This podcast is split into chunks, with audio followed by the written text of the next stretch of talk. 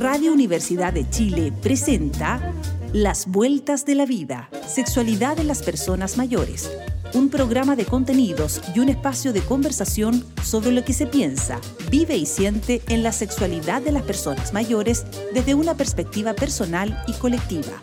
Conduce Johnny Acevedo Ayala, profesor de la Facultad de Medicina de la Universidad de Chile y doctor en Ciencias de la Educación Médica. Estimadas y estimados auditores, tengan ustedes muy buenos días. Les habla el profesor Johnny Acevedo Ayala, profesor asociado de la Facultad de Medicina y doctor en Ciencias de la Educación Médica. Damos inicio al programa Las Vueltas de la Vida, con el ciclo dirigido a la sexualidad de las personas mayores, un espacio para pensar y conversar desde la perspectiva de derechos, calidad de vida y equidad social. En el programa de hoy conversaremos sobre los problemas biomédicos más prevalentes en la sexualidad de las personas mayores, qué hacer y cómo abordarlos, para lo cual contamos nuevamente con la presencia de la doctora Constanza Bartolucci, que ella es médica, chilena, residente en España, en Barcelona, máster en sexología y ex docente de nuestra Facultad de Medicina de la Universidad de Chile. Y nos acompaña también la doctora Francisca Molero, ella es médica, es española, reside también en Barcelona, es ginecóloga y coordinadora del Máster de Sexología de la Universidad de Barcelona, presidenta de la Federación Española e Instituto de Sexología y miembro de la Academia Internacional de Sexología. Queridas Constanza y Francisca, muy buenos días, ¿cómo están? Buenos días, un placer estar aquí, Johnny. Buenos días, muy bien, gracias. Qué bueno, muy contentos nosotros por tenerlas nuevamente eh, y agradecido de antemano de que se hubiesen hecho un espacio en su agenda, que yo sé que es muy intensa, eh, para acompañarnos en este modesto, pero de gran impacto social como es en el tema de la sexualidad de las personas mayores. Eh, bueno, ¿qué les parece que, entremos de lleno al tema que nos convoca hoy día? y, en ese contexto, doctora Molero, me gustaría que le pudiéramos explicar a nuestra audiencia acá en Chile eh, ¿Cuándo hablamos de que existe un problema biomédico en la sexualidad de las personas mayores? ¿Y cuáles más o menos son los más frecuentes, los más prevalentes que se dan eh, en este ciclo vital? A mí, Johnny, me gustaría hacer una matización importante y es que eh, mm, el proceso de envejecimiento de por sí no, tiene, no implica siempre tener un problema sexual. El proceso de envejecimiento hace que tus Mm, tu vida cambie eh, eh, a medida que van pasando los años. Y es evidente que la respuesta sexual también cambia. Yo siempre les digo a mis pacientes que a los 20 años puedes hacer una maratón explosiva. A los 60 o 70 no puedes hacer una maratón explosiva, pero no significa que puedas hacer una maratón absolutamente satisfactoria y que incluso puedas ganar. ¿Con eso a qué me refiero? Me refiero que a veces se relaciona directamente el envejecimiento o, las personas mayores con los problemas sexuales y no es exactamente así. Es cierto que en esta etapa vital eh, hay más, más frecuencia de aparición de enfermedades. Y son estas enfermedades y sus tratamientos los que pueden producir problemas a nivel sexual. Pero estos problemas y estas disfunciones sexuales pueden ser muy parecidas a las que aparecen en edades más jóvenes con personas que puedan tener patologías o problemas similares. Entonces eso me parece importante, porque no es aquello de decir, tengo 70 años y tengo que tener un problema de erección o tengo que tener un problema de dolor en las relaciones sexuales. No, porque no todas las personas de 70 años ni de 80 tienen problemas sexuales. Va a depender de cada persona, de cómo sea su biología y de, los problemas que tengan añadidos. Por lo tanto, ¿cuáles son las, las eh, disfunciones o los problemas sexuales más frecuentes en esta edad? Pues básicamente los derivados, algunos de estas enfermedades que estamos hablando. Eh, eh, cuando cuando hay enfermedades que luego incluso Constanza puede definir un poco más, pero que afecten el sistema vascular, que es bastante, que puede ocurrir, eh, o el sistema metabólico, o, las cuestiones de tipo eh, hormonales o, neuroendocrinas, pues son eh, enfermedades que pueden afectar lo que es la función sexual, pueden afectar la excitación, y podemos tener problemas de erección en el caso masculino y trastorno de la excitación en el caso femenino, pueden afectar la eyaculación, el orgasmo o puede haber sequedad vaginal que pueda producir dolor o dispareunia al tener relaciones sexuales. Pero que van a ser básicamente derivadas de las enfermedades o de los tratamientos que puedan tener estas personas. Los temas de salud mental son muy importantes. Hay muchísimas personas mayores que están medicadas por, por problemas de depresión y problemas de ansiedad. Pues los muchos antidepresivos pueden producir problemas en la respuesta sexual, igual que muchos antihipertensivos y, también todo el tema de, de los tratamientos antidiabéticos, por ejemplo. Mm. Tal vez yo ahí agregaría que, como bien explica Francisca, vamos a ver enfermedades que van a tener un impacto tal vez más directo en esa función y en esa fisiología sexual, eh, cuando está afectando, por ejemplo, esto que sea el tema más cardiovascular, en la parte más metabólica, pero también tenemos que pensar que si, por ejemplo, hay problemas en, en otras partes de la corporalidad o funcionamiento, como sería, por ejemplo, la parte osteoarticular, si yo tengo un problema de cadera, un problema de dolor crónico, un problema de rodilla, o un cáncer incluso que no afecte directamente el funcionamiento sexual, pero que sí me esté generando un tratamiento, una fatiga, un cansancio, o incluso emocionalmente me esté impactando, va a haber un impacto también indirecto en la sexualidad. Entonces, pueden haber impactos más directos o indirectos, pero que de alguna manera pueden estar afectando cómo se vive esa sexualidad, tanto en la enfermedad como en las intervenciones, como los tratamientos que, hagamos. Claro, porque aquí fíjate, fíjate, que siempre hablamos, cuando hablamos de sexualidad, y hablamos de enfoque biopsicosocial. ¿Qué queremos decir? Queremos decir que aunque inicialmente eh, la etiología fundamental sea de tipo orgánico, Evidentemente una enfermedad orgánica va a tener un impacto psicológico. Mm. Eso es indiscutible. Y ese impacto psicológico evidentemente se va a retroalimentar. Y eso además va a tener también un impacto social. Porque precisamente ella hablaba antes del cáncer, ¿no? Y por ejemplo, en el caso del cáncer, el rol de cuidador de la pareja de una persona con cáncer tanto si es de mama como si es de próstata, como si es de colon, también tiene una, una importancia muy, muy, eh, muy seria o, muy influyente dentro de lo que son las relaciones emocionales y las relaciones sexuales. Por lo tanto, cuando viene alguien con un problema sexual, siempre hay que hacer este enfoque y esta perspectiva global para identificar todos esos factores que están presentes. Es muy interesante lo que nos están comentando porque eh, lo percibo como, como que se abren inmediatamente dos, dos, dos caminos que, confluyen en forma paralelo, pero dentro de un todo.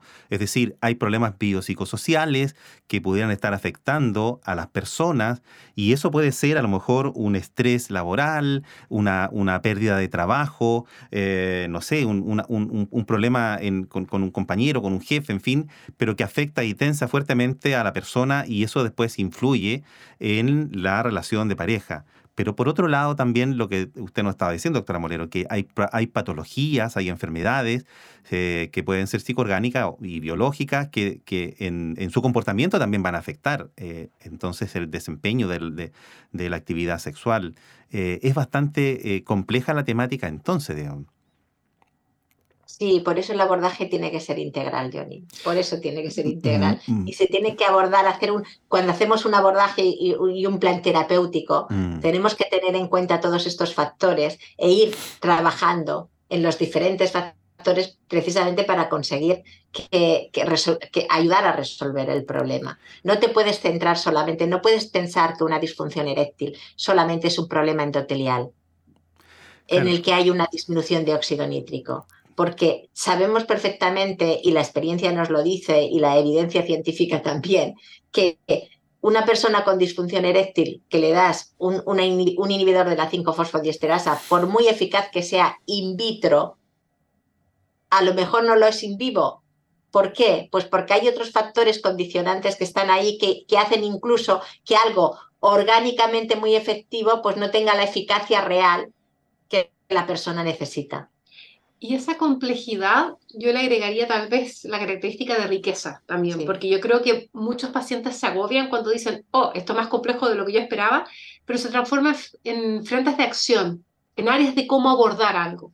Y eso implica que si yo tengo ejes más, mayores ejes donde actuar, pequeños cambios en esos diferentes ejes también pueden darme un resultado y pueden influir. Sí. Ahora, eh, qué interesante y qué bonita la conversación. Sin embargo, eh, me estoy sintiendo algo agobiado, digamos, debo reconocerlo. Porque si ya la semana pasada en el programa veíamos que existen problemas en la formación de los, de los, de los profesionales de las ciencias de la salud, tanto en pre como posgrado, si las personas mayores que hemos invitado acá nos han dicho que pareciera ser que hay problemas de acceso cuando ellos tienen alguna necesidad de esto en el nivel primario de atención, entonces, eh, me imagino que no estamos teniendo respuesta desde la oferta y desde la política pública a cosas que pueden ser tan simples que le pueden solucionar la relación de pareja a, una pareja a esta edad como una consejería eh, individual, una consejería de pareja que a veces resuelve, ¿cierto? O, o se les se les enseña y se conversa cómo poder mejor resolver algo que está pasando, pero que ellos no tienen eh, en sus manos como conocimientos para poder hacerlo. Y desde otra perspectiva, cuando están siendo tratados por, no sé, el hombre, un cáncer de próstata o tiene una, patología clónica compleja o problema de salud mental, eh, con suerte tenemos la opción de poder atenderlos para, para eso que es biomédico, pero claramente no se está resolviendo como nos decía la doctora Molero, que lo derivado de, los problemas de la sexualidad en la pareja que genera justamente esta primera, estas primeras patologías. Entonces, ahí hay algo, parecer ser que, que, tenemos un desafío enorme, enorme, eh, por lo menos en Chile, no sé cómo será ya en España. Digamos. No, aquí también tenemos ese desafío, ¿eh? No, eh, eh, realmente llevamos tiempo trabajando, pero, pero seguimos teniendo ese desafío, porque lo que comentabas tú es muy interesante. Lo de la consejería, lo que nos dice la literatura y la evidencia científica es que una buena consejería puede resolver hasta el 80% de los problemas sexuales de las personas que te consultan. Es mucho, ¿eh? Es, mucho, porque ahí trabajas mucho, trabajas, das información, haces educación, trabajas creencias erróneas, cambios de, eh, estilos de vida hacia cosas más, más saludables. Y simplemente el 20% a lo mejor requiere más actuación. Entonces ahí en ese 20%, claro, disponer de personas a las que derivar que realmente tengan esa mirada sexológica amplia, integradora, va a ser fundamental porque eh, eh, de hecho hay una experiencia que yo no sé cuánto tiempo tardaremos en llevarnos a cabo y, que no es solamente para las personas mayores, sino en general es para personas que tengan patologías orgánicas serias eh, y que tengan que ser tratados en los que nosotros llamamos aquí y, hacer un seguimiento en lo que llamamos aquí hospitales de tercer nivel. Estoy hablando de personas con ictus, estoy hablando de personas con mm, lesiones medulares, estoy hablando de personas que hayan tenido infartos, estoy hablando de personas con cáncer y que, y que tienen una afectación eh, que les hayan podido quedar secuelas importantes. Claro, todo esto, si tú tienes una unidad específica multidisciplinar, pero que aborde realmente la problemática sexual de estos pacientes, pues es fundamental. Lo que pasa es que esto a veces en la primaria, a nivel primario igual no lo puedes hacer porque necesitas otro tipo de recursos. Pero ahí está el tema de los escalones, ¿no? Y para poder ir haciendo derivaciones. Igual se pueden hacer unas cosas en primaria, que son muchísimas las que se pueden hacer, y a lo mejor sí que vamos escalando y a lo mejor sí que necesitamos esas unidades funcionales de hospitales de tercer nivel donde se aborde realmente de una manera global todo este tipo de pacientes, ¿no? Que hasta que ahora no se está haciendo. ¿Quién está tratando los pacientes, la sexualidad de los pacientes de Parkinson? ¿Quién está tratando la sexualidad y la rehabilitación real de los pacientes con de cáncer de próstatas prostatectomizados? ¿O quién está tratando las secuelas reales de una persona con un cáncer de mama eh, que haya tenido, pues, y, los efectos secundarios de la quimioterapia, también a nivel cerebral, porque siempre hablamos de, decir, a nivel de los, de, de, los núcleos de formación de dopamina, que sabemos que tienen una incidencia la quimio directamente ahí. ¿no? Tenemos un interesante desafío. Eh, evidentemente, los que trabajamos eh, en, el ámbito de la, asistencialidad, de las ciencias de la salud, los que estamos eh, trabajando en los procesos formativos de pre y posgrado. Y por cierto, también aquí hay un desafío interesante, importante. Yo espero que nos estén escuchando autoridades del país, porque ustedes han puesto de relieve algo que estaba medio en la bruma, pero que aquí, gracias a ustedes, se ha ido despejando. Se requiere una política pública transversal en la red asistencial, eh, tanto del nivel primario como del nivel secundario y terciario. Eh, y, eso uno lo ve eh, no está, sobre todo tal como lo, plantea tan gráficamente la, doctora Molero. Nos acompaña la doctora Constanza Bartolucci, médica chilena residente en España, máster en sexología y es docente de nuestra Facultad de Medicina de la Universidad de Chile. Y también nos acompaña la doctora Francisca Molero, médica española, que también reside en Barcelona, España. Ella es ginecóloga, coordinadora del máster de sexología de la Universidad de Barcelona, presidenta de la Federación e Instituto de Sexología y miembro de la Academia Internacional de Sexología.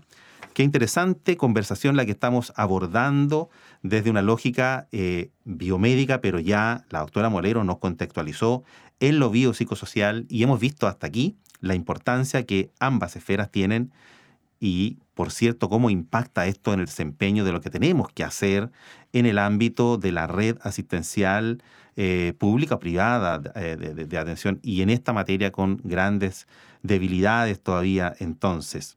Em, bueno, eh, hoy día además tenemos importantes desafíos porque em, yo me imagino que hoy día los temas de género, eh, Constanza y Francisca, son temas que están instalados en, la sociedad, en la política pública, eh, y aquí eh, nosotros estamos un poquito más atrás de ustedes, digamos. ¿ya?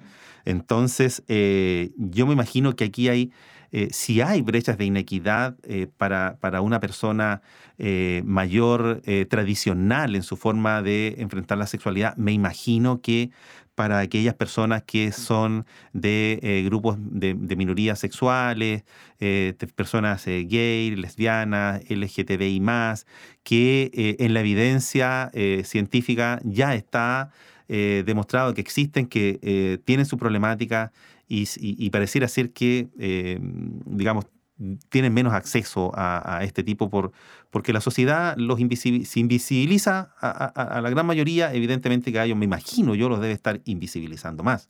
¿Cuál es la percepción que tienen ustedes? Yo creo que el tema de diversidad sexual en general es interesante porque nuevamente nos vinculamos con cómo ha sido esa trayectoria de vida, cómo ha sido esa trayectoria de vida y cómo se ha vivido esa diversidad sexual para llegar a esta etapa y, cómo la vamos a vivir. Yo creo que además es interesante como Chile y España, que son las dos realidades en las que nos movemos, también tienen una historia política eh, en que tienen ciertas similitudes, en donde ha habido un periodo donde ha habido una mayor, em, eh, se me fue la palabra, pero con mayor con conservadurismo a nivel sexual y a nivel de expresión, y por lo tanto eso obviamente que ha impactado en cómo estas personas han vivido sus diferentes identidades sexuales, orientaciones sexuales, diversidades sexuales y cómo llegan a esta vejez. Otro tema también interesante, más allá de la orientación sexual, probablemente también es la identidad de género, pensando en que yo creo que hoy en día falta por hacer, pero en Chile y en el mundo se habla mucho más con respecto a temas de transexualidad, identidad de género, hay diferentes unidades que van haciendo acompañamiento en diferentes edades, pero antiguamente era una temática que no se tocaba tanto, que muchas veces tratamientos o intervenciones que tenían que ver tanto intervenciones quirúrgicas, como intervenciones hormonales no se hacían supervisadas o con hormonas que no fueran de una calidad adecuada y por lo tanto eso tiene una repercusión no solamente a nivel eh, psicológico de las personas, sino que también a nivel corporal. y lo que implica también encontrarse nuevamente con profesionales que de repente la diversidad sexual en esta etapa de la vida no está visibilizada y no sabemos las repercusiones que puedan haber habido tanto a nivel corporal como a nivel psicológico. Entonces, eh, justo a raíz de otra, de, de, otra clase y otro elemento, y estuve revisando bastante el tema, y la verdad es que en, todo lo que hay investigación hay más preguntas que respuestas respecto a la diversidad sexual en esta etapa de la vida. Mm.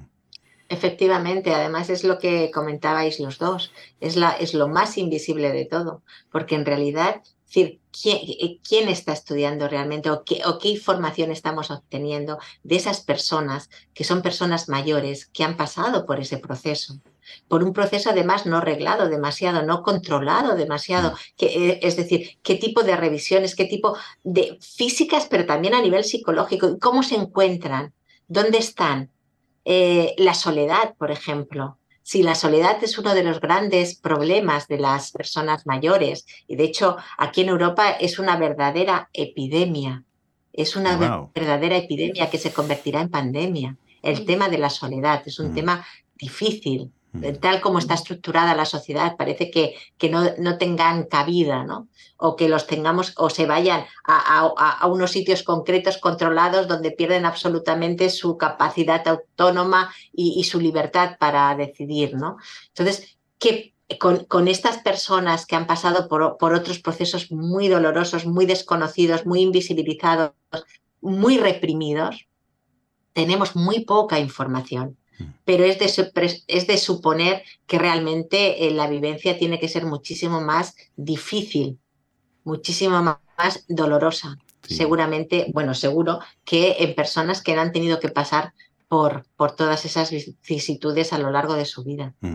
Oye, en el primer programa conversábamos con, con la doctora Jimena Sea, y además de Salud Pública, que ha estudiado mucho el fenómeno del envejecimiento poblacional humano acá en, en, Chile, una tesis doctoral muy bonita, y eh, comentábamos ahí eh, sobre eh, el, tránsito que las personas mayores están teniendo a nivel territorial y ella mostraba eh, cómo hay inequidades sociales entre una persona mayor de, eh, posición socioeconómica alta versus baja. Eh, pero, y por tanto, cómo los factores, las determinantes sociales influyen mucho y ya hemos conversado también nosotros de ello. pero de lo que hemos conversado ya en estos dos programas, me queda claro que eh, la persona tiene que hacerse responsable y autorresponsable con más autodeterminación respecto de su condición biopsicosocial. Entonces, y desde esa perspectiva, ¿qué recomendaciones le darían ustedes eh, a las personas mayores de hoy, pero también a las personas que hoy día son jóvenes o adultos jóvenes para que tengan una sexualidad sana en este esta lógica de la Organización Mundial de la Salud, como nos recomendaba Jimena Sea, de eh, el envejecimiento sano o el envejecimiento positivo. ¿Qué, consejos les podríamos dar ya al término de este programa al respecto? Bueno, yo empezaría por, por una idea importante y es que es importante vivir cada etapa vital eh, entendiendo en qué etapa vital estamos. Y si estamos en la madurez, estamos en la madurez, no estamos en los 20 años. Y si estamos en los 70, estamos en los 70, 80, no, no estamos en los 50. Entonces eso me parece importante. ¿eh? Es adaptarnos a el momento vital en el que estamos. Eso no significa pasar lo peor ni renunciar al bienestar. Significa simplemente tener más conciencia tanto a nivel psicológico como a nivel somático de quiénes somos. Por lo tanto, eh, y todo eso va, no viene de repente, eso viene a lo largo, como hemos dicho, de la trayectoria. Entonces, cuidarse es muy importante. Los estilos de mm. vida. Y dentro de los estilos de vida, todos y todas sabemos ah, la alimentación, la importancia que tiene. También para la sexualidad. El ejercicio físico adaptado al momento en el que estamos. El ocio, el ocio y el tiempo libre es fundamental para la motivación, para las ganas de vivir, para la alegría y también para gestionar los momentos tristes, los duelos que también aparecen con frecuencia en esta, en esta etapa. Estilos de vida saludables. Para mí es uno de los elementos muy importantes. Luego, la red afectiva, ¿no? Eh, Constanza. Yo agregaría ahí un, factor importante, el poder mantener una red afectiva, mantener una red eh, de interacción, eh, de personas que te nutren, de buen trato y, tratar de huir de esta, de esta epidemia que decíamos que es la soledad. Pero yo también ahí hago un llamado a que son esas personas mayores las que se tienen que preocupar, pero somos nosotros también como personas que están dentro de la comunidad quienes también tenemos que acompañar en ese proceso y tenemos que facilitar esos espacios también. Es decir, no solamente responsabilidad de esas personas mayores. Y en esa red afectiva, me imagino yo, una sociedad también más afectiva. Uy, ese nos ha ido el tiempo, me están haciendo gestos aquí de que estamos, pero... Johnny, solo una cosa, estilos de vida saludable también es disfrutar de una sexualidad saludable Está dentro de esos estilos de vida, no nos olvidemos. sí, muy bien. Oye, un mensajito antes de, terminar el programa. El miércoles 23 de agosto hay un ciclo de ferias dirigidas a la comunidad saludable de la Facultad de la Universidad de Chile eh, en general, eh, que está organizando el SEMDA. Y en este caso, la Facultad de Artes Centro, en la sede del Teatro Morandé 750, en Santiago Centro, de 12 a 15 horas, va a realizar una serie de actividades enfocadas a la promoción y prevención de distintos ámbitos de la salud, eh, que forma parte entonces de las actividades en los territorios de nuestros estudiantes, en este caso de la Facultad de Arte. Queridos amigos, queridos auditores y auditoras, hemos llegado al cierre de este programa. Agradecemos la presencia entonces de la doctora Constanza Bartolucci, que es nuestra médica chilena radicada en España, sexóloga, y de la doctora Francisca Molero, también ginecóloga, eh, que tiene una amplia trayectoria en la sexualidad y, en organizaciones docente universitaria allá. Ha sido maravilloso el programa de hoy y los dos programas que hemos desarrollado. Constanza, Francisca, muchísimas gracias por habernos acompañado. Y les invitamos entonces a conectarnos la próxima semana a las 11 de la mañana en Las Vueltas de la Vida, dirigido a la sexualidad de las personas mayores, en el 102.5 FM de Sudial de la eh, Radio Universidad de Chile. Recuerde revisar el programa y descargarlo en Radio Universidad de Chile Online y o a futuro descargarlo desde Spotify. Chao, chao, muchas gracias. Nos vemos la próxima semana. Radio Universidad de Chile presentó Las Vueltas de la Vida, Sexualidad en las Personas Mayores. Un programa de contenidos y un espacio de conversación sobre lo que se piensa, vive y siente en la sexualidad de las personas mayores desde una perspectiva personal y colectiva. Condujo Johnny Acevedo Ayala, profesor de la Facultad de Medicina de la Universidad de Chile y doctor en Ciencias de la Educación Médica.